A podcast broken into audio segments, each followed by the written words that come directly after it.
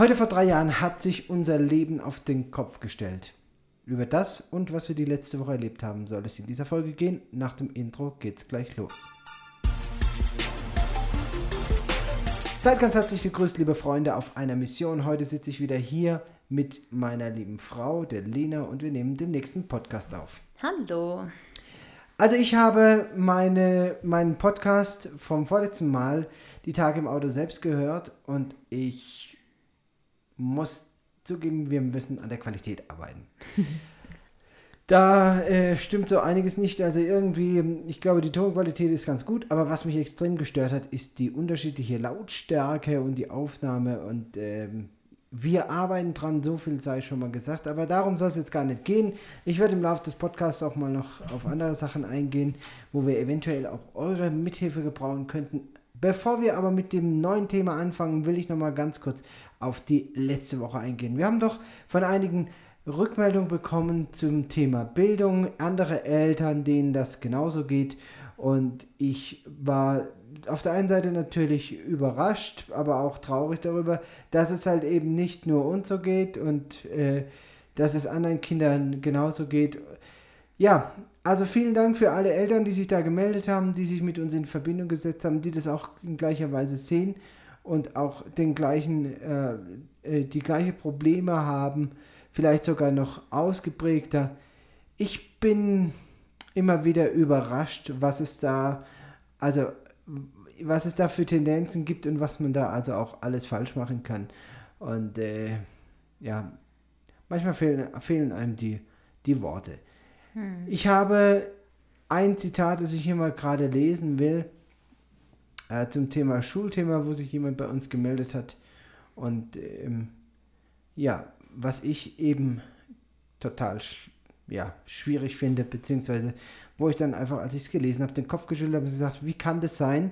Wie kann es das sein, dass man so mit einem Kind umgeht? Also dieses, die Mutter beschreibt dieses Kind als sehr sozial, kann sehr viel, ist kreativ, verantwortungsbewusst. Jetzt kann man natürlich argumentieren, Eltern sehen ihre Kinder immer anders, aber in dem Fall möchte ich doch dieser Mutter glauben, denn es handelt sich hier nicht um ein leibliches Kind. Aber ein Problem gibt es mit dem Rechnen und dann gab es Zeugnisse. Und da schreibt dann die Lehrerin eine negative Beurteilung über dieses Kind in der ersten Klasse. Nicht genügend. Nicht genügend. Wie kann man ein Kind als nicht genügend klassifizieren? In der ersten Klasse. Sowas geht mir nicht in den Kopf. Die, die Lehrerin auf die Rückfrage, warum dieses Kind als nicht genügend klassifiziert wird. Und die Antwort lautet so, es ist wichtig, dass sie sieht, warum sie manchmal anders behandelt wird, deshalb das nicht genügend. Also, Freunde, ich, ich, mir fehlen die Worte. Wie kann man ein Einjähr, also ein, in der ersten Klasse ein Kind als nicht genügend äh, Einstufen klassifizieren, ja. weil es in Mathe jetzt von mir aus nicht ganz so auf der Höhe ist?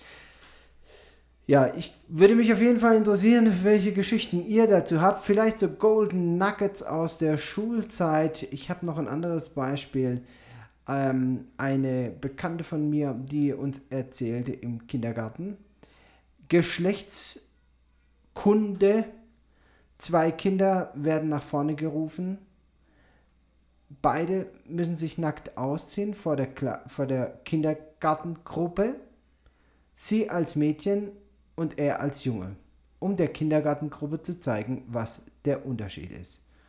Also das war jetzt nicht 2020, das ist schon äh, wahrscheinlich, dieses Beispiel ist schon 30 Jahre alt. Aber also es ist in meiner Generation passiert. Es ist oder ein Ticken, paar Jahre vor meiner Generation. Mhm. Also zu einem Zeitpunkt, wo, wo ich äh, schon gelebt habe und ich denke mir, Freunde, hackt's eigentlich. Und äh, solche Beispiele gibt es, glaube ich, zuhauf. Aber da möchten wir uns heute gar nicht äh, aufhalten. Einige von euch waren gleicher Meinung. Lena sollte Bildungsminister werden. Und einer schrieb mir sogar, wir bräuchten auch noch einen neuen Gesundheitsminister. Was mich zu folgender Frage bringt. Und damit möchte ich diesen Podcast anfangen. Lena, Nein, ich kandidiere nicht. ich nehme diesen Preis nicht an. Ja, ähm, also es gibt ja verschiedene Ministerien Mhm. in Deutschland. Ich Ja? gehe ins Verteidigungsministerium. Nein, aber, aber eine Frage an dich. Ähm, wir müssen ja nicht alle Ministerien mal durchmachen, aber ich habe mir ein paar rausgesucht. Oh je. Und ich will von dir einfach mal wissen, was du dazu sagst. Wenn du diejenige wärst, die diese Ministerien besetzen würde, dann bin ich mir relativ sicher, dass du nicht eine Hausfrau aus dem Saarland als Verteidigungsminister einsetzen würdest, sondern wahrscheinlich als Familienministerin. Und ich will einfach mal diese, diese Frage dir stellen. Welche Qualifikation sollte eine Person deiner, deiner Meinung nach in dem entsprechenden Ministerium mitbringen, damit er für dieses Amt qualifiziert ist? Fangen wir doch mal gerade mit dem Bildungsministerium an. Wer wäre deines, deines Erachtens der beste Bildungsminister? Der beste. Ich glaube, der beste Minister ist immer jemand, der wirklich ein Herz für die Sache hat und sich, ähm, die, wie es eigentlich auch sein soll, die Interessen des Volkes vertritt in seinem jeweiligen Gebiet und nicht äh, Lobbyarbeit betreibt, um die Interessen von ähm, irgendwelchen ähm, Lehrmittelverbänden oder sonst irgendjemand voranzutreiben, sondern tatsächlich das äh, Interesse der Eltern und der Kinder im, im Fokus hat. Ähm, Bildungsministerium hast du gefragt. Bildung, ja. Ja, Bildung. Also auf jeden Fall jemand, der aus dem Bildungswesen kommt, im Idealfall natürlich ein Lehrer, der von der Basis kommt, meines Erachtens, der weiß, was in Schulen abgeht, der weiß, was in Schulen mangelt. Keiner, der mal irgendwann Lehramt studiert hat vor 30 Jahren, äh, wobei der immer noch besser qualifiziert wäre, meines Erachtens, als jemand, der halt BWL studiert hat oder Politikwissenschaften und jetzt halt zufällig Zeit hat, diesen Posten zu besetzen. Nächstes Amt. Finanzen. ja. Finanzministerium. Da gerne ein BWLer. BWLer. Gut. Ministerium für Bau und Heimat. Gibt's das? Ja. Krass. Äh, ein. Ah, das ist interessant. Vielleicht ein Bürgermeister oder ein Architekt oder sowas. Ah, Haben Jemand, wir der auch halt, überlegt. der Was ist jetzt der zu Fokus? Ja, ja, ist ja zwei Sachen, ne? Aber jemand, der halt nah bei den Menschen ist. Ich meine, wenn es Bauen Heimat ist, also es, wenn Heimat der Fokus ist, dann sollte es wirklich jemand sein, der die Menschen kennt, auch die Menschen, sich für die Menschen interessiert. Gerne auch ein, ein, jemand, der künstlerisch vielleicht irgendwie einen Schwerpunkt hat, dem es also nicht nur um ähm, blanke Zahlen geht, sondern wirklich um, um Menschen und auch eine, vielleicht eine andere Sicht hat, wenn es auch um Bau geht. Man muss natürlich hier aufpassen, das müssen wir jetzt natürlich gleich sagen. Wenn wir hier von Bürgermeister reden, dann reden wir auch von Bürgermeisterin. Rinnen natürlich. Und äh, genau, also Mit Sternchen. so. Auswärtiges Amt, Ein äh, Diplomat. Wirtschaft und Energie, Mm, auch ein BWLer, glaube ich. Ja. Oder jemand Oder halt, der ein aus der Wirtschaft kommt. Ja, also wobei, Verbraucherschutz. Oh, Auf jeden Fall ein Grüner. auf jeden Fall ein Veganer. Und eine Veganerin. Arbeit und Soziales. Ein Sozialarbeiter, jemand, ein Erzieher von mir aus. Vielleicht auch einer, der arbeiten kann. Ja, der auch jemand, der arbeitet. Wäre ja auch schon mal was. Verteidigung. Ein General im Ruhestand oder sowas, jemand, der wirklich Erfahrung auf dem Feld hat sozusagen und der sich als Mensch mit seiner Menschlichkeit herausgestochen Okay, ist. also es gibt mit Sicherheit noch ganz viele mehr Ämter, aber ihr könnt ja mal selber euch die Gedanken machen, welche Qualifikation ihr euch wünschen würdet in den entsprechenden Ämtern. Und ich finde ja eins immer amüsant. Also bald sind ja Wahlen, auch dieses Jahr sind ja Wahlen. Vergesst bitte nicht, an die Wahlurne zu gehen und euer Kreuzchen für die richtige Partei zu machen, ohne dass wir jetzt hier für irgendeine Partei Werbung machen wollen. Bitte überlegt euch doch mal, ob das in dem Real Life auch so läuft, dass man nach vier Jahren zum Beispiel, ich mache jetzt mal ein ganz dummes Beispiel, das gibt es ja eigentlich nicht, aber äh, aus, aus dem Familienministerium dann plötzlich ins Verteidigungsministerium kommst. Wobei so. da ja noch irgendwo man Parallelen ziehen könnte. Aber ich meine, man ist ja nicht vier Jahre Mutter und dann ist man plötzlich äh, vier Jahre ähm, Arzt. Also man kann Arzt und Ah, Mutter sein. Gesundheitsministerium haben wir vergessen. Gesundheitsministerium, Das ich ähm, ja, Ich wäre dafür, dass es ein Bankkaufmann macht. ja, So, Genau. da wäre ich dafür. Da freuen sich alle Klinikchefs die, oder alle ärztlichen Direktoren, die eh Und nur ich denke, er sollte auch haben. unbedingt ganz gut vernetzt sein in der Pharmaindustrie. Super, ja. find Ich denke, das ist so die Idealbesetzung. Und dann kann auch nichts mehr schiefgehen mit, dem, Nichts. mit, der, mit der Krankheit. Und, ach, das ist Gesundheit, das ist nichts Krankheitsministerium. Gut, also ihr seht, es ist so ein bisschen Sarkasmus dabei, aber ich frage mich manchmal, wie kommen die Leute an die Ämter, die sie da politisch besetzen? Und ich werde den Verdacht nicht los, dass das meiste am Ende des Tages dann doch irgendwie Beziehungen sind, nämlich zu dem, der die Entscheidung trifft, wer welches Amt besetzt. Und am Ende des Tages ist es dann viel, ich sag's mal, Vereinsmeierei, Parteimeierei, äh, irgendwelche, irgendwelche internen Absprachen mit dem Ko Koalitionspartner und leider, leider bin ich der Meinung, dass dann nicht immer die beste Besetzung bei rumkommt. Ja. Zweites Thema. Der zweite CDU-Politiker steht in der Kritik, Geld angenommen zu haben, 250.000 Euro. Dieses Mal ein 34-Jähriger, der auch noch behauptet, das sei marktüblicher Preis dafür, dass er einen Maskendeal eingeleitet hat. Was sagst du dazu? Der zweite der CDU, der zweite Mann der CDU, beziehungsweise der eine war von der CSU. Oh. Äh, was sage ich dazu? Das ist völlig an mir vorbeigegangen, weil ich mich ganz, ganz wenig im Moment mit deutscher Politik Ich beschäftige. nenne ja bewusst keine Namen, damit wir hier Ja, keinen ja, diffamieren, dass wir aber angreifbar werden. Ähm, ja, also dieser ganze Lobbyismus und ähm, im Prinzip ist es ja nur ähm, meines Erachtens Federalistwirtschaft oder auch Korruption, wenn man es mal beim Namen nennen möchte, nur halt halblegal oder beschönt oder so. In anderen Ländern lacht man da immer drüber und sagt, ja, guckt euch an, wie korrupt die sind. In Deutschland ist es einfach besser verpackt. Ja. In vielerlei Hinsicht. Also da bin ich nicht der Meinung, dass Deutschland da völlig korruptionsfrei ist. Ganz im Gegenteil. also Jeder Mensch ist korrumpierbar. nenne ich jetzt doch mal, doch mal Summe. irgendwie Namen, wenn Sie mir auch nicht zuhören. Aber der Herr Nüßlein, genauso wie der Herr Löbel, sollten meines Erachtens ihre fünf Sachen packen, ganz schnell verschwinden, sich schämen, dass sie sowas machen und alle anderen Politiker, die bisher noch nicht erwischt wurden dabei, sollten prophylaktisch schon einmal die Sachen zusammenräumen. Ich finde das eine Riesensauerei.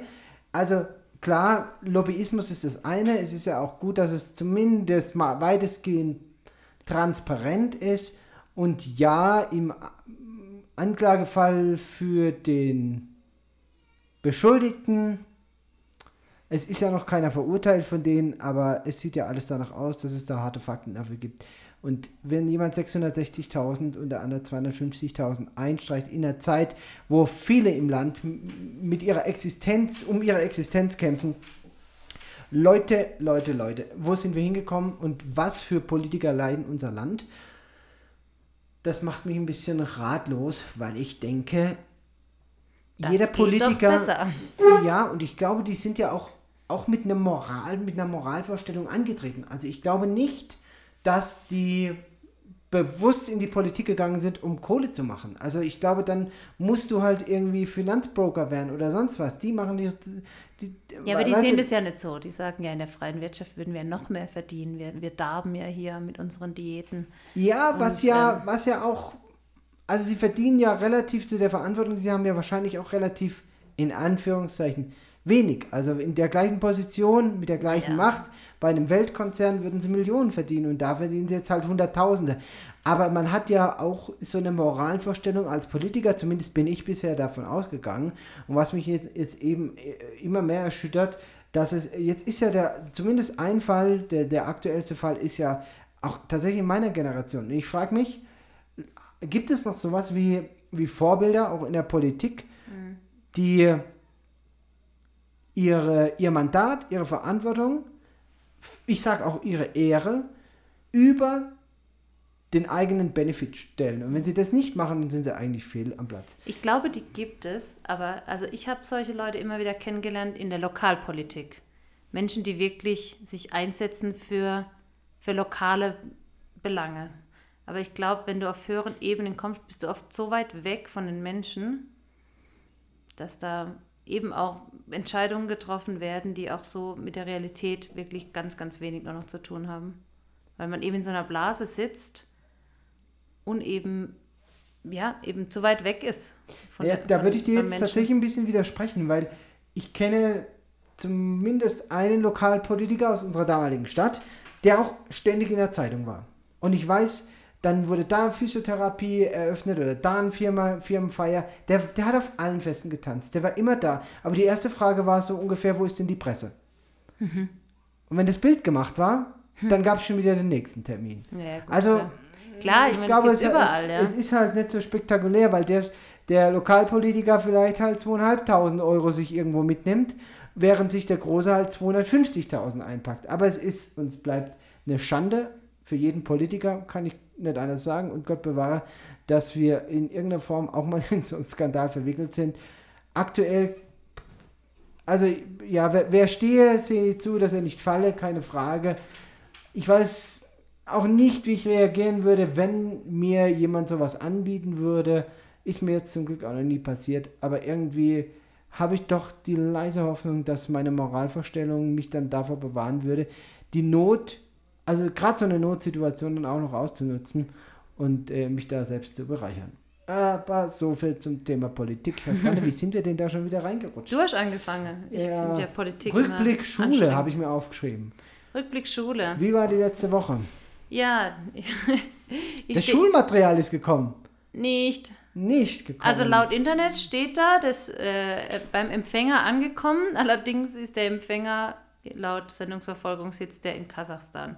Das also Schulmaterial von, von, Lukas ist ähm, auf seltsamen Wegen entweder in Kasachstan gelandet oder wir haben die leise Hoffnung, dass wir eine falsche Sendungsnummer geschickt bekommen haben, weil eben jetzt dort steht, es sei beim Empfänger angekommen und das würde ja keinen Sinn machen. Oder es macht keinen Sinn, weil irgendwo in der Reise sollte das ja auffallen, wenn Peru, äh, ein Paket statt nach Peru nach Kasachstan kommt, dann wird es ja hoffentlich nicht ausgeliefert an einer Haustüre, sondern in irgendeinem Verteilzentrum oder so, müsste das ja spätestens auffallen, meines Erachtens.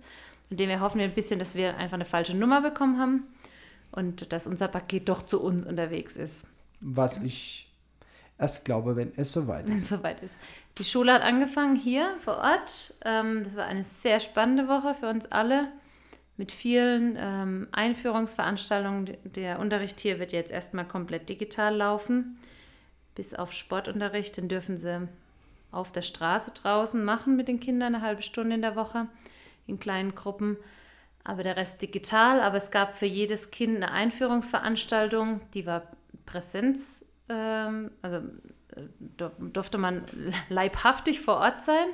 Da war ich auch mit allen Kindern, ähm, was sich ja dann läppert bei fünf Kindern. Und ähm, sie sind jetzt auch schon jeder in seiner Gruppe eingeteilt und so weiter. Aber wir werden ja dieses Schuljahr nur Englisch über die Schule mitmachen erstmal.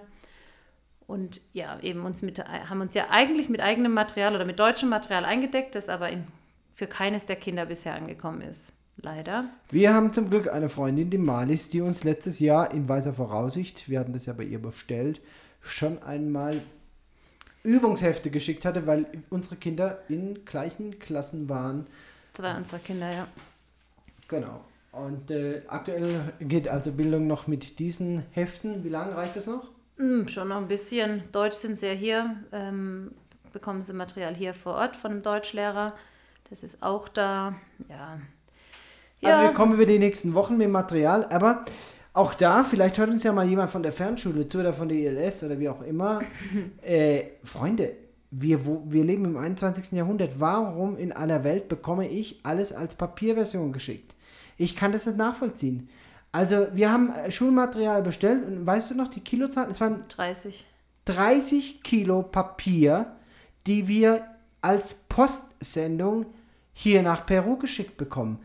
Äh, hackt's eigentlich? Warum, warum schickt man 30 Kilo Papier um die Welt, wenn man über zum Beispiel einen Download-Link das hier problemlos vor Ort auch drucken könnte. Ich, mir, mir ja, oder nicht mal drucken, Kopf. man könnte sie auch direkt man könnte auch digital machen und komplett es geht digitalisieren. Mir nicht in den Kopf. Aber ja. so ist es. Wir kriegen jetzt also 30 Kilo Papier geschickt. hoffentlich, wenn es irgendwann kommt. Wenn es jetzt erstmal nach Kasachstan tatsächlich geschickt wurde, dann hoffen wir, dass es irgendwie von Kasachstan wieder zurück nach Deutschland und von da aus dann nach Peru geht. Aber wenn ihr Oder jemals irgendwie auf, einem, auf einer Gattenparty oder sonst irgendjemanden trefft, der bei der Fernschule arbeitet und was zu sagen hat, oder wenn ihr Bock habt, ein eigenes Institut zu gründen, macht es doch. Und erzähl uns davon dann, wenn wir das Material online bei euch kaufen. Wer hat von euch schon mal erlebt, dass er 24 Stunden, nee, war weniger, bisschen weniger, kein Wasser hatte? Letzte Woche war mal wieder so ein Tag, kann man sich eigentlich gar nicht vorstellen. Und äh, es gibt hier bei uns immer wieder so Situationen, dass wir kein Wasser haben. Hm. Kannst du dir das erklären, wie es passiert ist? ja, diesmal kann ich es mir erklären. Drei geduscht. Also wir haben, wir bekommen immer morgens Wasser, so um halb sieben, sieben. Und dann kommt mittags meistens um zwei nochmal Wasser. Und das ist ähm, Oberflächenwasser, das hier durch so einen Kanal geleitet wird und dann praktisch am Haus vorbeifließt und unseren Tank volllaufen lässt. Ah, da muss ich jetzt widersprechen. Das ist das Wasser für die, für die Chakras. Ach so. Äh, das läuft ab, ab weiter oben ab dem Tank läuft das schon in Leitung. Ah, okay. Aber es läuft in so einem Passivsystem, also da ist ja, kein ja. Wasserdruck dahinter. Ja, es läuft einfach unser Tank voll und dann ja. ist fertig. So, es gibt allerdings hier noch einen zweiten Tank, der für die Bewässerung des Gartens zuständig ist, mit so einem Schlauchsystem. Und dieser Tank liegt leider tiefer als unser äh, Brauchwassertank. Also ist ein bisschen fehlkonstruiert. Ist eine kleine Fehlkonstruktion, genau. Deswegen läuft der natürlich als erstes voll, wenn er nicht zu ist, was er normalerweise ist. Aus irgendeinem Grund war er offen und unser Brauchwassertank war leer, weil wir an dem Vormittag irgendwie drei oder vier Leute geduscht hatten und ich hatte zwei Maschinen Wäsche gewaschen und dann war Schicht im Schacht. Jo, und dann kam wohl Mittagswasser. Wir waren über Mittag ähm, im Krankenhaus essen und kamen dann wieder zurück und dann war kein Wasser mehr da, weil eben der Gartentank voll gelaufen ist, aber unser Brauchwassertank nicht. Dafür hat es dann irgendwie nicht mehr ausgereicht. Yep, und dann hatten wir ab mittags um kein Wasser. zwei ungefähr kein Wasser. Bis zum nächsten aber Morgen wir haben, um sieben. Wir haben Reserve. Genau. Weil es ja nicht das erste Mal ist. Ja. Also man lernt dann irgendwie mit zweimal 40 Litern.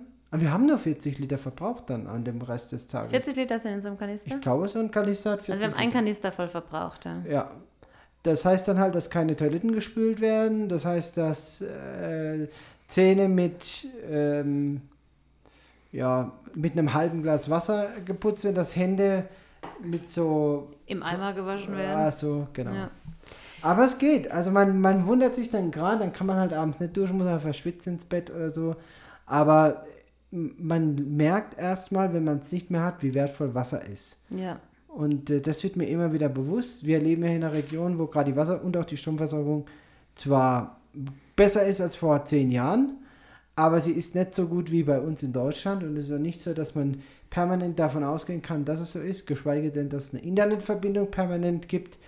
Aber ich bin dann äh, immer wieder natürlich genervt davon, wenn es mal wieder, wieder ausgeht, wenn der Blitz irgendwo einschlägt und es gibt wieder keinen Strom oder hm. äh, Internetleitung lame. Aber man wird dann trotzdem dankbar, weil irgendwann, wenn es wieder kommt, dann sagt man sich, ja, schön, dass wir jetzt wieder Wasser haben und schön, haben, dass ja. das Licht wieder geht und schön.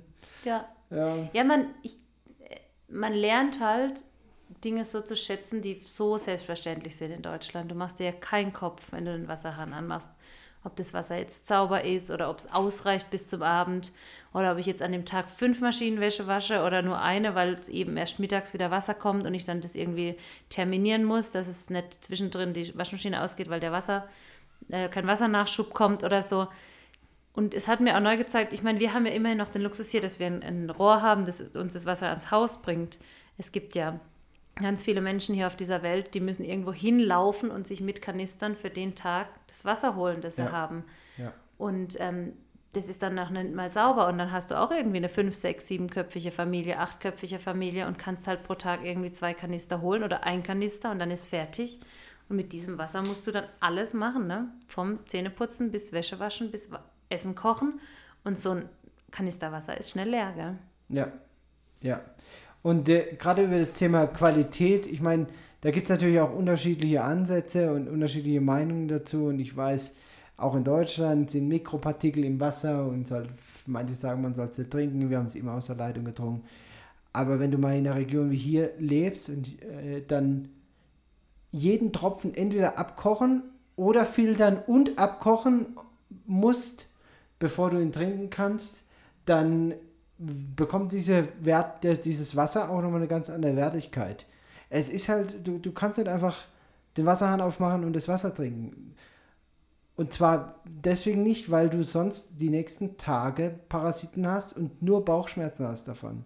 Mhm. Also nicht, weil du deinen Körper mit, mit Mikropartikeln, die du eigentlich nicht spürst oder so, da verseucht, aber, sondern weil es halt auch wirklich einen Impact auf dein Leben hat.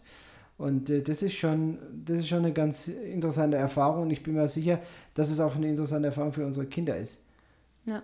Dann gibt es natürlich auch so Hausintern, wir, wir wohnen hier zur Miete und unser Haus hat so ein paar Eigenarten, zum Beispiel geht das Warmwasser in der Küche nur, wenn man im Bad ganz leicht, zuerst ganz, ganz stark und dann ganz leicht das warme Wasser anmacht, was, sorry, für mich überhaupt keinen Sinn macht. Ich weiß nicht, warum es so ist, aber es ist tatsächlich so. Und äh, wenn man dann eben wieder in Deutschland ist oder dann an seine Heimat denkt, ja, da war es selbstverständlich, dass in der Küche warmes Wasser kam. Also zumindest bei uns. Wir haben ja einen Neubau, na, Neubau war es jetzt nicht, aber wir haben es ja renoviert. Und es war äh, völlig klar, dass da warmes Wasser rauskommt aus der Leitung. Keiner hat irgendwie in der Schüssel warmes Wasser aus dem Bad in die Küche getragen, um dann von Hand den Abwasch zu machen. Ne? Das mhm. war in die, in die Spülmaschine eingeräumt und fertig. Ne? Dann oh, lief's. Ja, Spülmaschine. Wir haben doch ja. Kinder. ja, ja, eigentlich haben wir ja so einen Plan, dass die Kinder die, äh, die, äh, das Geschirr waschen, aber kriegen doch immer wieder Support von den Eltern. Ja, ist auch okay. So eine Spülmaschine ist schon was Tolles. Aber auch da muss ich sagen, ich kam ja hierher und habe schon in Deutschland immer gesagt, also ein Ding, das ich mir auf jeden Fall kaufe in Peru, ist eine Spülmaschine, weil ohne Spülmaschine kann man nicht leben. Und ähm, dann kommst du hierher und kriegst mit, dass die Leute, die um dich rum wohnen, zum Teil nicht mal einen Herd haben, sondern auf irgendeinen Gasplattenkocher kochen. Wenn überhaupt. Wenn überhaupt oder auf einer offenen Flamme. Ähm, ja, und dann wird so ein Wunsch nach einer Spülmaschine plötzlich ganz klein, weil man doch sieht, mit oder ohne was man doch ganz gut auskommt. Und man stirbt nicht dran, wenn man dreimal am Tag Geschirr spült. Das heißt ja auch, dass man dreimal am Tag was zu essen hatte, was auch keine Selbstverständlichkeit ist hier. Also von dem her ist dieser Wunsch dann ganz schnell versickert. Und es klappt ja so auch gut. Ja. Gut, wir sind sieben Personen, das ist halt immer ein Haufen Zeug zum Abspülen, aber die Kinder helfen fleißig mit und es ist, wie es ist. Ja, man lebt auch ohne Spülmaschine gut. Wir haben immerhin Teller. Ihr Männer wird heller und, und Gläser was zu essen. Und was drauf. Ja. Diese Woche sind wir in den Nachbarort hier gefahren, Lena und ich. Es gibt ja weniger Restriktionen seit dieser Woche. Also wir durften jetzt auch wieder auf die Straße. Auch wenn die Fallzahlen eigentlich hoch sind, ist man trotzdem bemüht, so ein bisschen Normalität dem Land zurückzugeben. Ich glaube eher, dass es politisch motiviert ist wegen den Wahlen und gar nicht wegen irgendwelchen Gesundheitsthemen. Aber so ist es halt und wir haben die Chance genutzt und sind mal in den Nachbarort hier gefahren. Da stand an einer Straßenecke so ein Catcher und hat Kartoffeln verkauft. Haben wir gleich angehalten, haben einen halben Sack Kartoffeln gekauft, 24 Kilo. Wie heißt die Einheit hier in Peru? Ich Aroba. Aroba sind 12 Kilo, glaube mhm. ich. Ne? Mhm. So, was haben diese 24 Kilo Kartoffel gekostet? Ich dachte, ich höre nicht richtig. Ich, ich ja so, Lena, nimm mal, nimm ja, mal war, 40, 50 so. Ja, mit. ja, es war sehr lustig. Also der Umrechnungskurs ist ungefähr 1 zu 4, dass ihr eine Idee habt. Ähm, also und ich dachte, ich hatte noch ein bisschen Geld im Geldbeutel, das war 50 oder 60 Soles. Das sind ungefähr ja, 15 Euro gewesen und habe dann noch zu Benny gesagt, oh, hast du noch Geld dabei? Ich muss, ich weiß nicht, ob meins reicht. und dann haben die uns diesen, also zwei Aroba, also 24 Kilo da abgepackt. Und dann meinte die Frau, ja, äh, 10 Soles. Und ich habe mich beinahe verschluckt und habe gesagt, wie, 10 Soles? Ja, 10 Soles. 10 Soles sind 2,50 Euro ungefähr. Und ich konnte das nicht glauben, dass ich für 24 Kilo Kartoffeln direkt vom Feld, beste Qualität, wirklich schöne, Bio? tolle Kartoffeln Bio sei mal dahingestellt, was die hier alles auf ihre Felder schmeißen, will man manchmal gar nicht wissen. Aber auf jeden Fall direkt vom Hersteller, also vom Bauernhof, äh, für 24 Kilo Kartoffeln 2,50 Euro war völlig fertig. Ähm, und da steckt ja so viel Arbeit drin auch. Und jetzt gibt es nur noch Kartoffeln. Und jetzt gibt es wochenlang nur Kartoffeln. Und ich glaube, das nächste Mal fahren wir wieder dahin. Ja, also ja, irre, crazy. irre. Also crazy, das crazy. Zeug, ähm, also ja, und das ist ja denen ihr Lebensunterhalt, ja. Also Wahnsinn. Ich muss ja. noch mit dem anderen Thema auch rausrücken. Das letzte Mal habe ich es ja schon mal gesagt, aber dann haben wir darüber nicht mehr gesprochen. Seit 38 Jahren, na sagen wir 37 Jahren, esse ich Fleisch. in meiner Kindheit gab es immer Fleisch. Es gab Wurst. Mein Großvater hatte eine, einen Bauernhof und seine Schwester hatte im Ort eine Metzgerei. Für mich, zu meiner Kindheit gehört es dazu, dass man beim Metzger steht, der Metzger sagt, darfst ein bisschen mehr sein und danach dem Kind über die Theke eine Leona Eine Leona. reicht. Oder ein oder ein, Fleischwurst. ein Stück Ringfleischwurst, genau. Ja. Also das war, das gehörte irgendwie immer zu meiner Kindheit dazu. Ich habe das nie hinterfragt. Ich habe mir keine Gedanken darüber gemacht, ob man jetzt im großen Stil Urwald fällt, um dann irgendwelche Kühe darauf weiden zu lassen. Ich habe mir nie Gedanken darüber gemacht, dass für ein Kilo Fleisch 1000 Liter Wasser draufgehen äh, und was es noch so für alle schräge Rechnungen gibt und dass die Massentierhaltung und das Methan das Klima zerstört und so. Nie Gedanken darüber gemacht. Nun ja, mir war schon klar, dass es irgendeinen Zusammenhang gibt im Prozess. Also, dass man eine Kuh hat, ein Schwein hat, ein Huhn hat auf dem Bauernhof und dass nachher das Schnitzel auf dem Teller ja von diesem Tier ein Stück ist und dass da irgendwo so ein Tötungsprozess und Zerlegungsprozess stattfinden muss, damit es dann so fertig in die Pfanne kommt. Das war mir schon klar. Aber so richtig live miterlebt habe ich das noch nie und ich dachte mir jetzt vor einer Woche, 38 Jahre, ich muss das jetzt auch einfach mal sehen. Ich glaube, wenn, äh, ähm, oder ich bin der Meinung, wenn man sich das nicht angucken kann oder wenn man das nicht ertragen kann, wie ein Tier getötet wird, dann sollte man das, glaube ich, auch nicht essen. Und ähm, ich werde jetzt natürlich den vegetarischen, veganen Zuhörern unseres Podcasts da wahrscheinlich ein Messer in die Seele rammen, aber ich dachte mir, es ist nichts anderes als ehrlich, dass ich mir mal, dass ich da einfach mal dabei bin. Und äh, es wurde also ein Schwein geschlachtet von äh, hier einer der Missionare, der, der züchtet Schweine hier und dann gibt es ab und zu mal halt, er muss ein Schwein geschlachtet werden.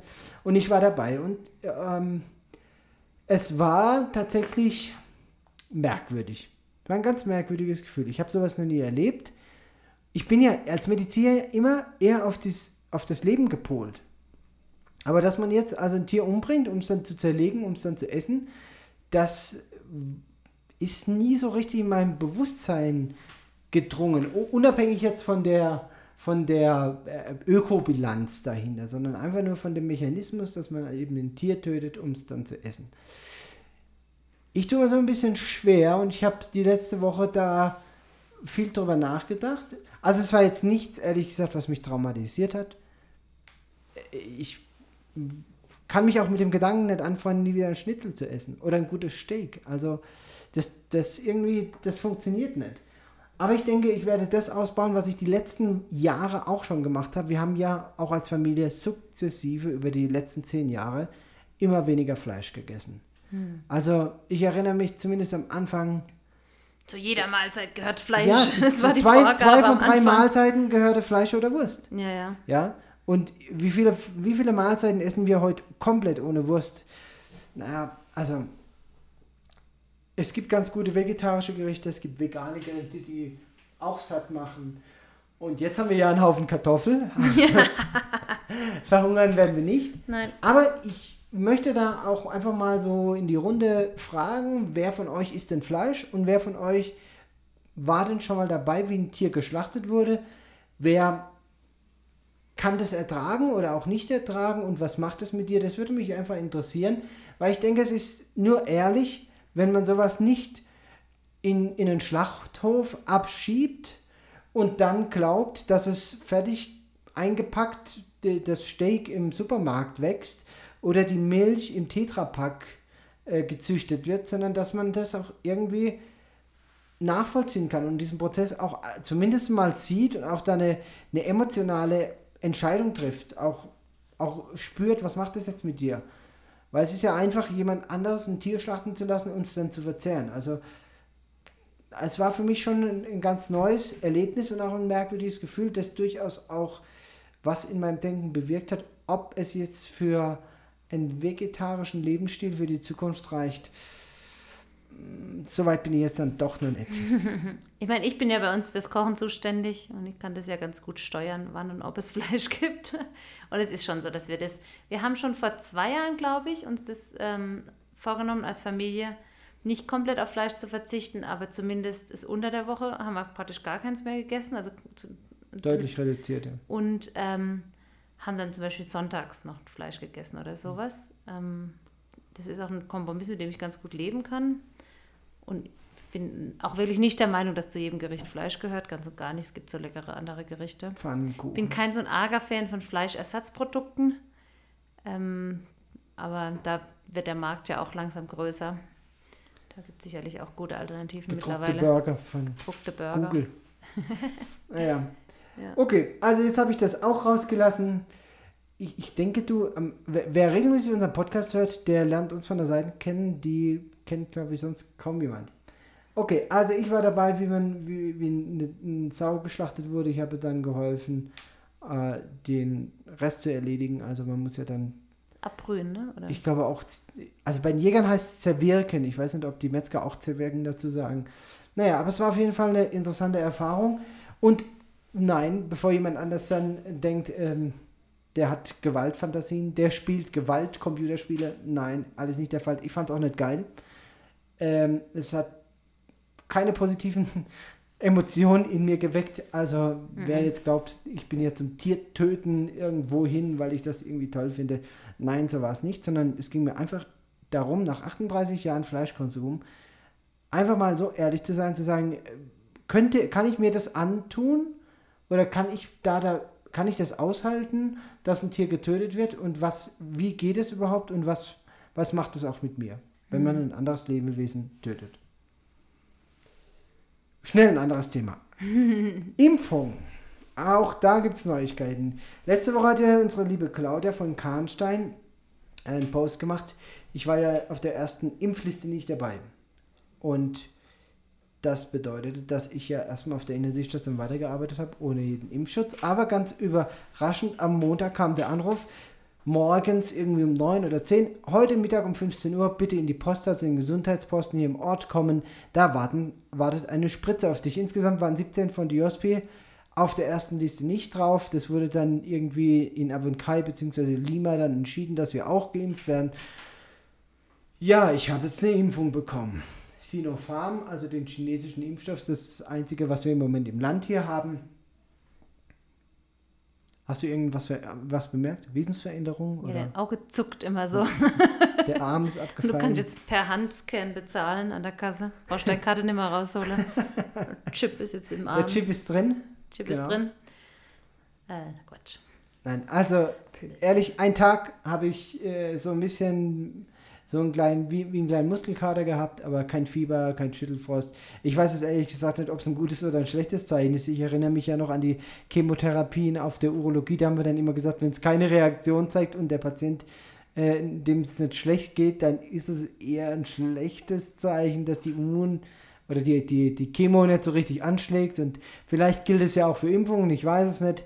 Aber ich erinnere mich ehrlich gesagt an keine Impfung, was mir so richtig dreckig hinterher ging. Meistens war das dann mit so ein bisschen Müdigkeit und ja, so ein bisschen Gliederschmerzen, aber dann ein, zwei Tage später alles wieder gut.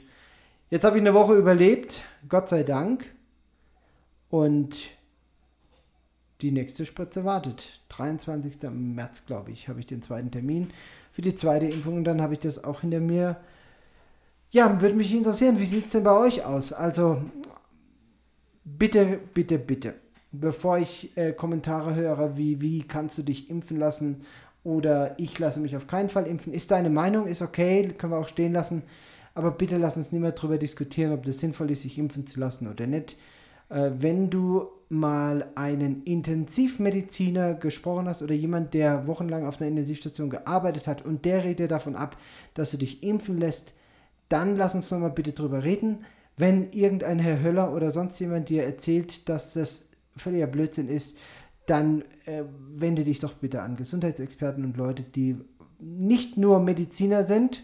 Es gibt ja auch einige Mediziner, die, naja, da sage ich jetzt mal, auch nicht den klaren Durchblick haben. Aber lass uns doch da, also jetzt bitte äh, diese Diskussion nicht aufmachen. Ich würde jeden von euch raten, lasst euch impfen. Wir brauchen mindestens mit den Mutationen über 70 Prozent, die geimpft sind, damit wir die Pandemie hinter uns lassen können. Ich glaube, jeder von uns hat Interesse daran, dass es wieder normal wird. Und bitte lasst euch auch mit AstraZeneca impfen. Wer sich so ein bisschen mit Statistik auskennt und wie diese Werte entstehen, wie viel Prozent Sicherheit und so weiter, der weiß, dass es, dass es Humbug ist, wenn man davon redet, dass das ein zweitklassiger Impfstoff ist. Also bitte, bitte, bitte, wenn ihr die Gelegenheit dazu habt, nutzt die Gelegenheit. Denkt immer dran, bei allem, was in Deutschland schief geht. Wir haben hier für 30 Millionen Einwohner aktuell 300.000 Impfdosen. Das sind 150.000 Menschen, die geimpft werden können. Und 500 davon sind illegal verschwunden, haben sich eh schon Politiker und korrupte Leute unter den Nagel gerissen. Also das ist der Zustand, in dem sich Peru befindet. Und wenn es dann in Deutschland ein bisschen schleppender als in Israel oder sonst wo läuft, dann ja, ist blöd, aber dann geht doch bitte zumindest zu den Terminen, die es gibt und lasst nicht zu, dass dann AstraZeneca-Impfdosen äh, dann kaputt gehen, beziehungsweise, ich, wenn ich es jetzt richtig weiß, gerade in Deutschland zwei Millionen einfach nur rumliegen. Äh, warum sind es heute alle so schwere Themen? Können wir wieder irgendwie was Positives? Brauchst ein bisschen mehr Zucker im Blut? Ja, ich weiß auch nicht. Irgendwie. Naja, also bitte keine Kritik, einfach nur ganz sachlich ich habe jetzt seit drei Tagen ungefähr, das heißt, nee, seit doch drei Tagen, habe ich keine Herzrhythmusstörungen mehr. Ich hatte ja die letzte Woche viel auf der Intensivstation gearbeitet, habe dann ab Mittwoch von der Woche Probleme mit meinem Herz bekommen. Und ähm, ja, wer so ein bisschen diese Reise mitverfolgen will, dem kann ich unseren Instagram-Account ans Herz legen. Da habe ich gestern ein Video hochgeladen. Das hat ein bisschen gedauert, bis ich es zusammengeschnitten hatte. Ich habe die Reise, elf Tage Reise begleitet, wie ich eine Frau ja, betreut habe auf der Intensivstation und wie es mir dabei ging, wie der Fall sich entwickelt hat. Das habe ich immer in so kurzen Videoclips aufgenommen und habe das dann aneinander geschnitten. Und ich glaube, da kann man dann so ein bisschen auch rauslesen, warum ich Herzrhythmusstörungen entwickelt habe. Jetzt geht es mir wieder gut. Ich hoffe, es bleibt dabei. Die Woche war jetzt doch deutlich entspannter. Wir haben gerade keine Covid-Patienten auf der Intensivstation liegen, nur in der, auf der Isolierstation und das heißt, ich konnte dann doch ein bisschen mehr im OP-Programm assistieren, auch wenn die Urologie im Moment geschlossen bleibt, weil jederzeit neue Fälle kommen können und ich im Moment der einzige Arzt bin für die Intensivstation. Bevor wir das Thema bearbeiten, Lena, das ich am Anfang genannt habe, würde ich doch gerne nochmal unsere Podcast-Hörer informieren oder mal mit ins Boot nehmen. Wir könnten ganz dringend eure Hilfe gebrauchen. Ich habe mal unsere Statistik durchgeguckt und jede Woche hören ungefähr 150 Leute diesen Podcast. Wir haben jetzt, glaube ich, die 65. Folge und sind knapp bei 10.000 Downloads. Also es, wir erreichen doch eine, eine Handvoll Leute. Wir freuen uns natürlich, wenn ihr diesen Podcast weiterempfehlt. Ihr könnt in sozialen Medien dafür Werbung machen, im, Umf im Umfeld, im Umkreis, mit bei euren Freunden. Überall, wo es Podcasts gibt, gibt es diesen Podcast. Wenn ihr uns dabei helft, dass diese Reichweite sich erhöht, wären wir euch sehr, sehr dankbar. Außerdem könnt ihr gerne einen positiven, äh, ein positives Feedback, eine Bewertung dalassen auf den Plattformen, wo ihr das auch immer hört. So, damit wir unsere Qualität verbessern können und wir sind ja auch bestrebt daran, dass es nicht nur irgendwie eine Info für euch ist, sondern auch so ein bisschen qualitativ hochwertiger wird und dass ihr auch so ein bisschen die Reise mitbekommt. Kennt ihr jemand, hat jemand von euch Zeit, Bock, Lust dazu, uns zu helfen, diese Tonqualität unseres Podcasts zu verbessern? Ganz konkret geht es mir darum, dass ich zwar Audition habe, also ein Schnittprogramm, aber ich technisch nicht ganz so fit bin und daher eben nicht weiß, wie ich Sachen lauter, leiser bekomme, dass man doch ein Hörerlebnis hat, das auch im Auto funktioniert, auch dann, wenn es ein bisschen lauter wird und man eben nicht nur die lauten Absätze hört und die leisen äh, Kommentare dann untergehen. Und da wäre ich euch irgendwie dankbar, wenn ihr jemanden kennt, der uns dabei helfen will, helfen kann, der das gerne macht und der sagt, na, wenn die freitags oder samstags den Podcast aufnehmen, ich schaffe das am äh, Wochenende zu machen und damit der montags äh, veröffentlicht werden kann.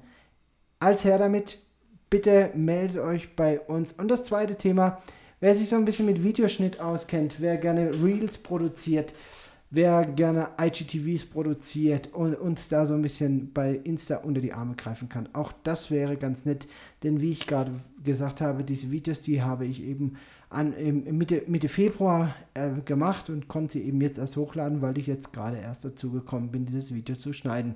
Und wenn wir da eben Support hätten, dann könnten wir das auch einer breiteren Masse mit einer hohen, höheren Qualität schneller zur Verfügung stellen. Also vielleicht kann der ein oder andere von euch ja nicht mit nach Peru und äh, möchte trotzdem was Gutes tun und äh, uns dabei unterstützen als Family. Ihr seid herzlich eingeladen.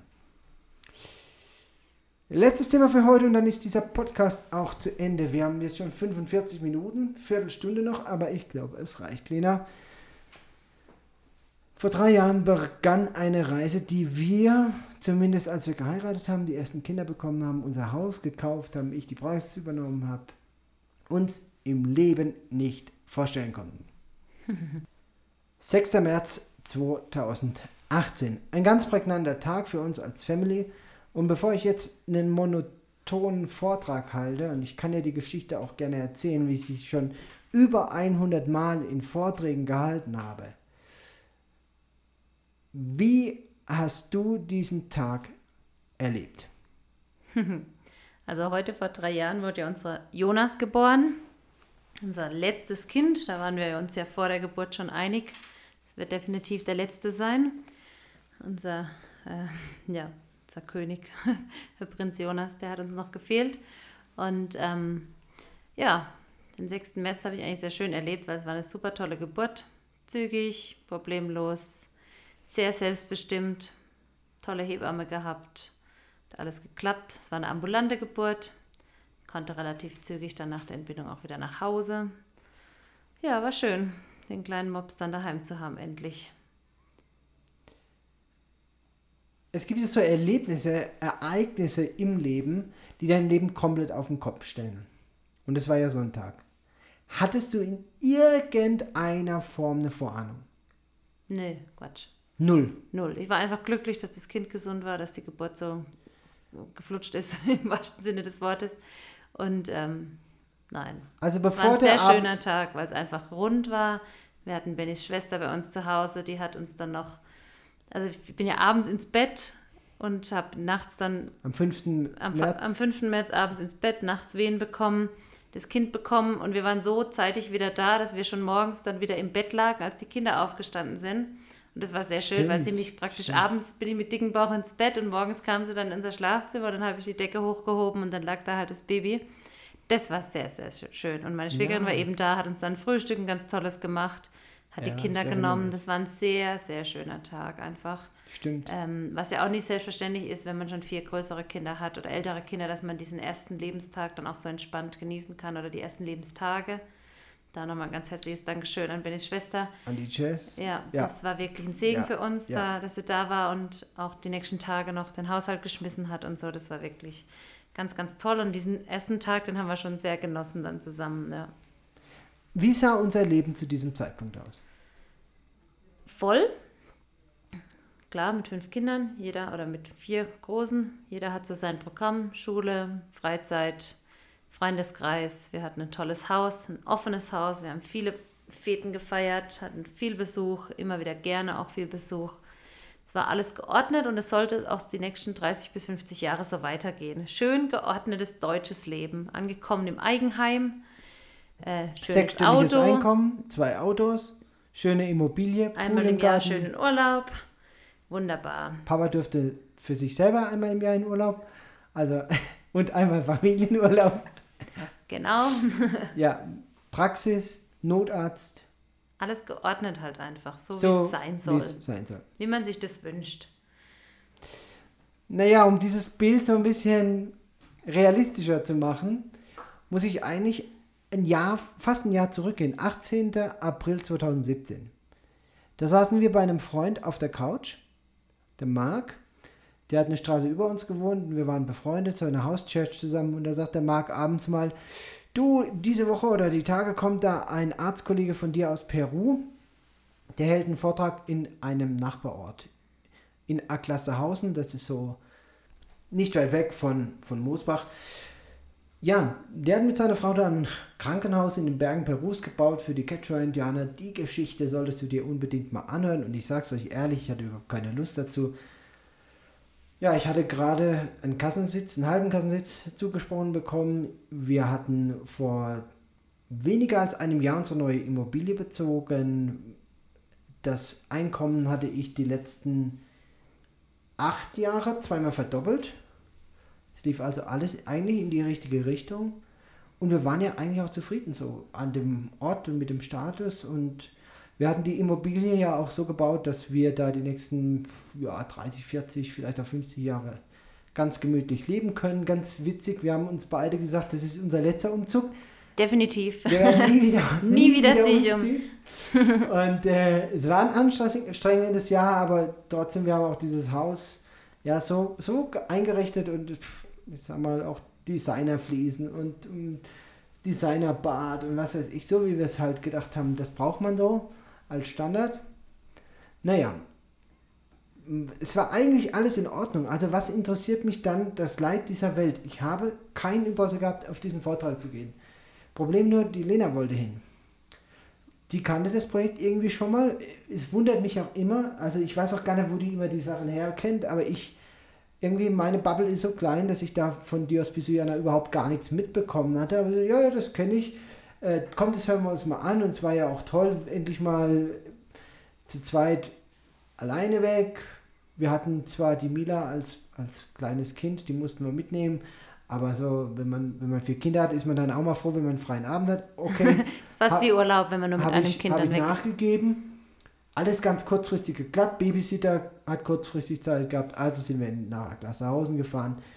Und zu meiner Überraschung hatte dieser Herr John, wie ich ihn noch damals nannte, der hatte eine größere Fangemeinde, als ich gedacht habe. Also wir sind da in die Festhalle Acklershausen gekommen und es war proppevoll. Also aus allen Herren, aus allen Richtungen kamen die Leute an, um diesen Vortrag zu hören. Ich war echt über, überrascht. Und äh, es war halt auch kein Platz mehr frei, außer in der ersten Reihe. Und da habe ich mich eben ja in die erste Reihe gesetzt, versehentlich neben den Herrn John. Den kannte ich bis zu diesem Zeitpunkt ja nicht. Dann ist eben dieser Mann neben mir aufgestanden, hat seinen Vortrag gehalten, eine Stunde eine Geschichte, die Gründungsgeschichte von Dios Bisuyana. Also wer von euch mal die Gelegenheit hat, diese Geschichte live zu hören, ich rate euch, geht zu diesen Vorträgen, hört euch das an. Das ist wirklich beeindruckend und da sind viele Geschichten dabei, die man nicht mit dem Gesetz der Wahrscheinlichkeit erklären kann. Ja, nach einer Stunde kam der Herr John dann von dem Podest runter. Ich saß ja neben ihm so direkt. Sag ich, John, ich bin begeistert von dem, was Sie da geleistet haben. Bin ja auch Arzt. Ja, was sind Sie denn? Urologe? Da hat er schon abgewunken, Urologen brauchen wir nicht, den haben wir schon. Irgendwie hatte der das als eine Initialbewerbung gesehen. Ich hatte das anders wahrgenommen, den Moment. ja. Wie auch immer. Naja, der Herr John hat den Moment genutzt, sagt, ja, wenn Herr Zeyer, wenn Sie Urologe sind, dann lassen Sie uns doch mal in Kontakt bleiben. Schreiben Sie mal Ihren Namen und Ihre E-Mail-Adresse auf. Gut, kein Problem. Ich kann von mir aus gern mit mir in Kontakt bleiben. So. Er ist also zurück nach Peru mit einem kleinen Zettel in der Tasche. Da stand mein Name und meine E-Mail-Adresse drauf. Und wir sind zurück nach Moosbach. Und dann ging unser Leben zehn Monate weiter wie bisher. Also zehn Monate völlig normal, weiterhin die Feste gefeiert, weiterhin bei Freunden gewesen, weiterhin, weiterhin, weiterhin, alles normal, Praxis, Notarztdienste und so weiter. Bis eben an jenen Tag, 6. März 2018. Am Abend des vorherigen Tages, also am 5., da kann ich mich noch gut daran erinnern. Ich glaube, du, du kannst dich auch noch erinnern. Wir standen vor der Klinik, haben uns beide angeguckt und was haben wir gesagt? Auf ein letztes Mal. Auf ein letztes Mal. äh, es war wirklich so, bevor die Schiebetür aufgegangen ist, war halb zwölf nachts. Es war mir klar, das letzte Mal in diesem dritten Stock rechts in, in, die, in den Kreissaal. Und äh, es war tatsächlich auch so. Ja, nach einer Stunde war dann der Jonas geboren, 0.30 Uhr, 0.29 Uhr kam der Jonas auf die Welt. Und nach einer Stunde, halb zwei also jetzt, habe ich den Kreislauf verlassen und habe was gemacht, was ich nach jeder Geburt gemacht habe. Ich bin oberhalb von Moosbach an ein altes Holzkreuz gefahren. Das hatte ich Jahre vorher entdeckt, da an einer Weggabelung. Und ich habe mich da nachts um halb zwei am 6. März 2018 hingekniet und war für mich ganz alleine ein, ein, wirklich ganz persönlicher Moment mit Gott. Und ich kann mich noch gut, ganz gut an diese Szene erinnern, wie ich da im, mit, der, mit der Sommerjacke, ich hatte doch diese schwarze Sommerjacke damals, in, in dieser kalten Märznacht da im, im Wind kniete, der Mond schien mir so ins Knick und ich bete, lieber Gott, vielen Dank, dass alles gut gegangen ist. Und dann passiert was ganz Merkwürdiges. In diesem Moment spreche ich ein Gebet, das ich nicht geplant hatte, das aus mir herauskam, ohne dass ich mir das ja, vorgenommen hatte, ohne dass ich wusste, wie dieses Gebet entstanden ist. Und ich kann mich noch sehr genau an diese Worte erinnern, die waren ein bisschen medizinisch. Ich habe gebetet, ich weiß, dass das Kapitel der Reproduktion für uns vorbei ist. Bitte zeig mir, was das nächste Kapitel in unserer Familiengeschichte ist. Und dieses Gebet hat mich total überrascht. Das war wirklich so, oh, gut, was habe ich denn jetzt gebetet? Vielleicht auch so ein Stück Vorahnung, dass es gefährlich ist, so ein Gebet zu beten. Naja, ich habe dann gar nichts weiter gemacht, als ins Auto eingestiegen, bin nach Hause gefahren, habe ein paar Stunden geschlafen, bin morgens früh in die Klinik, habe die Lena aus der Klinik abgeholt. Das war ja die fünfte Geburt. Beim fünften man es ja irgendwann, war ambulant. Und dann lief der Tag eigentlich ganz normal. Ne? Wir sind morgens auf Frühstücken gegangen. Genau, haben ja, nee, Bäcker, wir sind beim Bäcker Brötchen geholt. Ich hatte nichts zu Abend gegessen am Abend vorher. Ich war noch auf einer Schulveranstaltung mit dem Lukas. Auf einer, ähm, äh, ja, da hat er sich Einführung. die Einführung, äh, ja, oder hat sich das Gymnasium anschauen können. Und da waren wir dann noch zusammen dort und da hatte ich schon ziemliche Wehen und hatte dann eben, es war um sechs, ganz ungünstige Zeit, also hatte ich nichts zum Abendessen und bin dann früh ins Bett eben an demselben Tag und bin, hatte dann eben nach der Geburt einen Mordshunger. Und bei einer ambulanten Geburt muss man vier Stunden im Kreislauf bleiben. Jonas lag neben mir, hat gepennt wie ein Stein und ich saß da und habe halt gewartet, dass diese vier Stunden rumgehen und der Benny wieder kommt, um mich zu holen. Und er kam dann auch eben um halb fünf, haben alles eingepackt, Kind und mich. Und dann habe ich gesagt, ich möchte, muss unbedingt was essen, ich habe so ein Loch im Bauch. Ähm, und dann haben wir überlegt, und es gibt bei uns im Nachbarort, gab es eine Bäckerei, da wussten wir, die hat schon vorher äh, früh offen und die hat so ein Drive-In, also man kann einfach vorbeifahren und sich Zeug kaufen. Und dann sind wir da auf Verdacht hingefahren, tatsächlich hatten die schon offen und dann haben wir uns da erstmal was zum Essen geholt früh morgens, sind dann heim ins Bett gekrochen, so um halb sechs. Und ja. Und dann so, lief der Tag eigentlich der Tag wie der los, Tag. Ich bin irgendwie noch einkaufen Frühstück gegangen. mit den Kindern, also mit uns eben. Die, und wirklich zu diesem Zeitpunkt null Ideen, was eigentlich gerade passiert was, was eigentlich gerade so sich anbahnt, zusammenbraut. Keine Vorstellung, dass unser Leben in wenigen Stunden komplett auf dem Kopf steht. Und äh, abends so komme ich, komm ich nach Hause, Lena kommt die Treppe runter, ich gucke sie so an und wir, wir waren gerade allein im Treppenhaus, die Kinder haben geschlafen. Ich sage so, Lena, ich hatte heute Nacht ein ganz merkwürdiges Erlebnis. Ich knie an dem Holzkreuz an meinem Kreuz, so habe ich immer gesagt, ich, ich habe an meinem Kreuz da oben gekniet und ich bete mit einem Mal, bitte zeig mir, was das nächste Kapitel in unserer Familiengeschichte ist. Und da guckt mich die Lena mit großen Augen an und sagt, äh, Benjamin, hast du heute schon deine E-Mails durchgeguckt? Der Klaus Dieter John hat die aus Peru geschrieben. Und es waren gar nicht viele Zeilen, es waren das waren, nur, waren eigentlich nur wenige Worte. Lieber Herr Zeyer, unter welche Telefonnummer könnte ich Sie mal erreichen? Liebe Grüße, Klaus John. Aber in dem Moment stand unsere Welt still. Ich werde es nie Auch zum vergessen. letzten Mal, ne? ja. Das war, wie wenn Gott dich persönlich anspricht und es war mir völlig klar, um was es geht. Es war uns beiden sofort klar. Und zu aller Überraschung äh, guckt mich Lena eben an steht auf der Treppe, ich stehe unten und sagt, und wann geht's los? Und ich war echt fertig, ne? Also bis jetzt, bis zu dem Zeitpunkt war ich mir sicher, dass ich auf dem Weg bin, Millionär zu werden, dass ich äh, ein Luxusleben in der Zukunft in Deutschland führe, das mit allen Schwierigkeiten, die es auch da gibt, irgendwie wir, wir ein sehr bequemes Leben führen werden die nächsten Jahre. Und dann plötzlich mit einem Mal die Gewissheit und auch diese feste Überzeugung, okay, es wird sich alles ändern. Ja, so war's. Zwei Tage später hat der Herr John angerufen und sagt, Zayam, ist alles irgendwie anders gekommen, als wir uns das vorgestellt haben.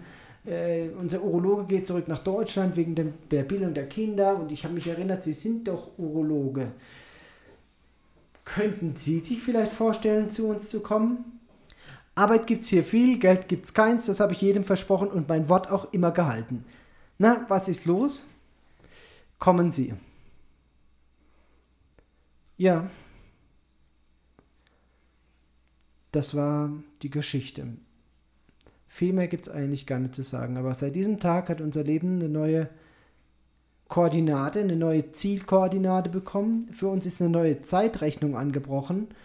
Und ab diesem Tag war uns klar, unser Leben wird sich komplett verändern. Wir haben ja dann erstmal gar niemandem groß was erzählt. Wir haben es für uns erstmal behalten, haben dann Pläne geschmiedet, wie man das auch praktisch umsetzen kann und sind dann aber auch recht schnell mit der Information dann ja an die Öffentlichkeit gegangen. Also ich habe ein Büchlein geschrieben, Entscheidung zum Aufbruch.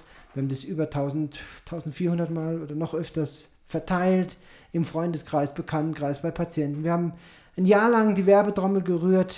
Ich arbeite ja hier als ehrenamtlicher Arzt, ich bekomme hier keinen Lohn. Die Behandlung ist für die Quechua-Indianer hier kostenlos und unsere Lebenskosten werden über freiwillige Spenden in, in der Heimat, also aus Deutschland, gedeckt. Ja, dieses Erlebnis vor drei Jahren hat unser Leben komplett verändert. Wir haben uns entschieden, unser Haus zu verkaufen, unseren Besitz aufzugeben das, was wir jetzt noch haben, in, also in Deutschland noch von uns übrig geblieben ist, das passt in einem kleinen Kellerraum so in die Ecke. Ein paar persönliche Sachen, ein paar Werkzeuge und zwei oder drei Fahrräder. Und ach ja, mein Kajak noch. Und meine Nähmaschine ist auch noch in Deutschland. Ach, deine Nähmaschine noch? Aber das ist alles, was übrig geblieben ist. Hm. Möchtest du zurück? Nein. Nein? Hast du manchmal Heimweh? Ja. Heimweh, Menschenweh. Es gibt doch einige Menschen, die mir mal mehr, mal weniger fehlen. Mhm. Ja. Aber ich glaube, ich kann zumindest für mich sagen, an diesem Berufungserlebnis habe ich bis heute nie gezweifelt. Mhm. Und es hat mich persönlich durch viele, viele tiefen Stellen getragen. Gerade in der, im letzten Jahr mit Covid und mit all dem Durcheinander und alles, was wir, was wir hier erlebt haben. Und ich war oft, oft, oft, oft alleine da gestanden, da gesessen und habe manchmal auch für, vor mich hingeheult. Und bin in meinem, in meiner Imagination, in meinem Kopf wieder zurück ans Kreuz am 6. März 2018, 0.30 Uhr. Sage Gott, da ging die Reise los. Wir sind nicht hier, weil wir abenteuerlustig sind, weil wir Bock darauf haben, unser Leben zu zerstören, weil wir sonst nichts Besseres zu tun haben, weil wir unseren Kindern die Zukunft verbauen wollen oder sonst irgendwas, sondern wir sind hier in Peru, weil du uns hierher gerufen hast. Hm. Und das gibt uns, gibt mir zumindest bis heute die Kraft, hier zu sein, auch die schweren Momente durchzustehen. Und bei allem, was so, was man auch ja, als Last erlebt, gibt es auch viele Sachen, an denen ich wachsen durfte, an denen wir als Familie wachsen durften.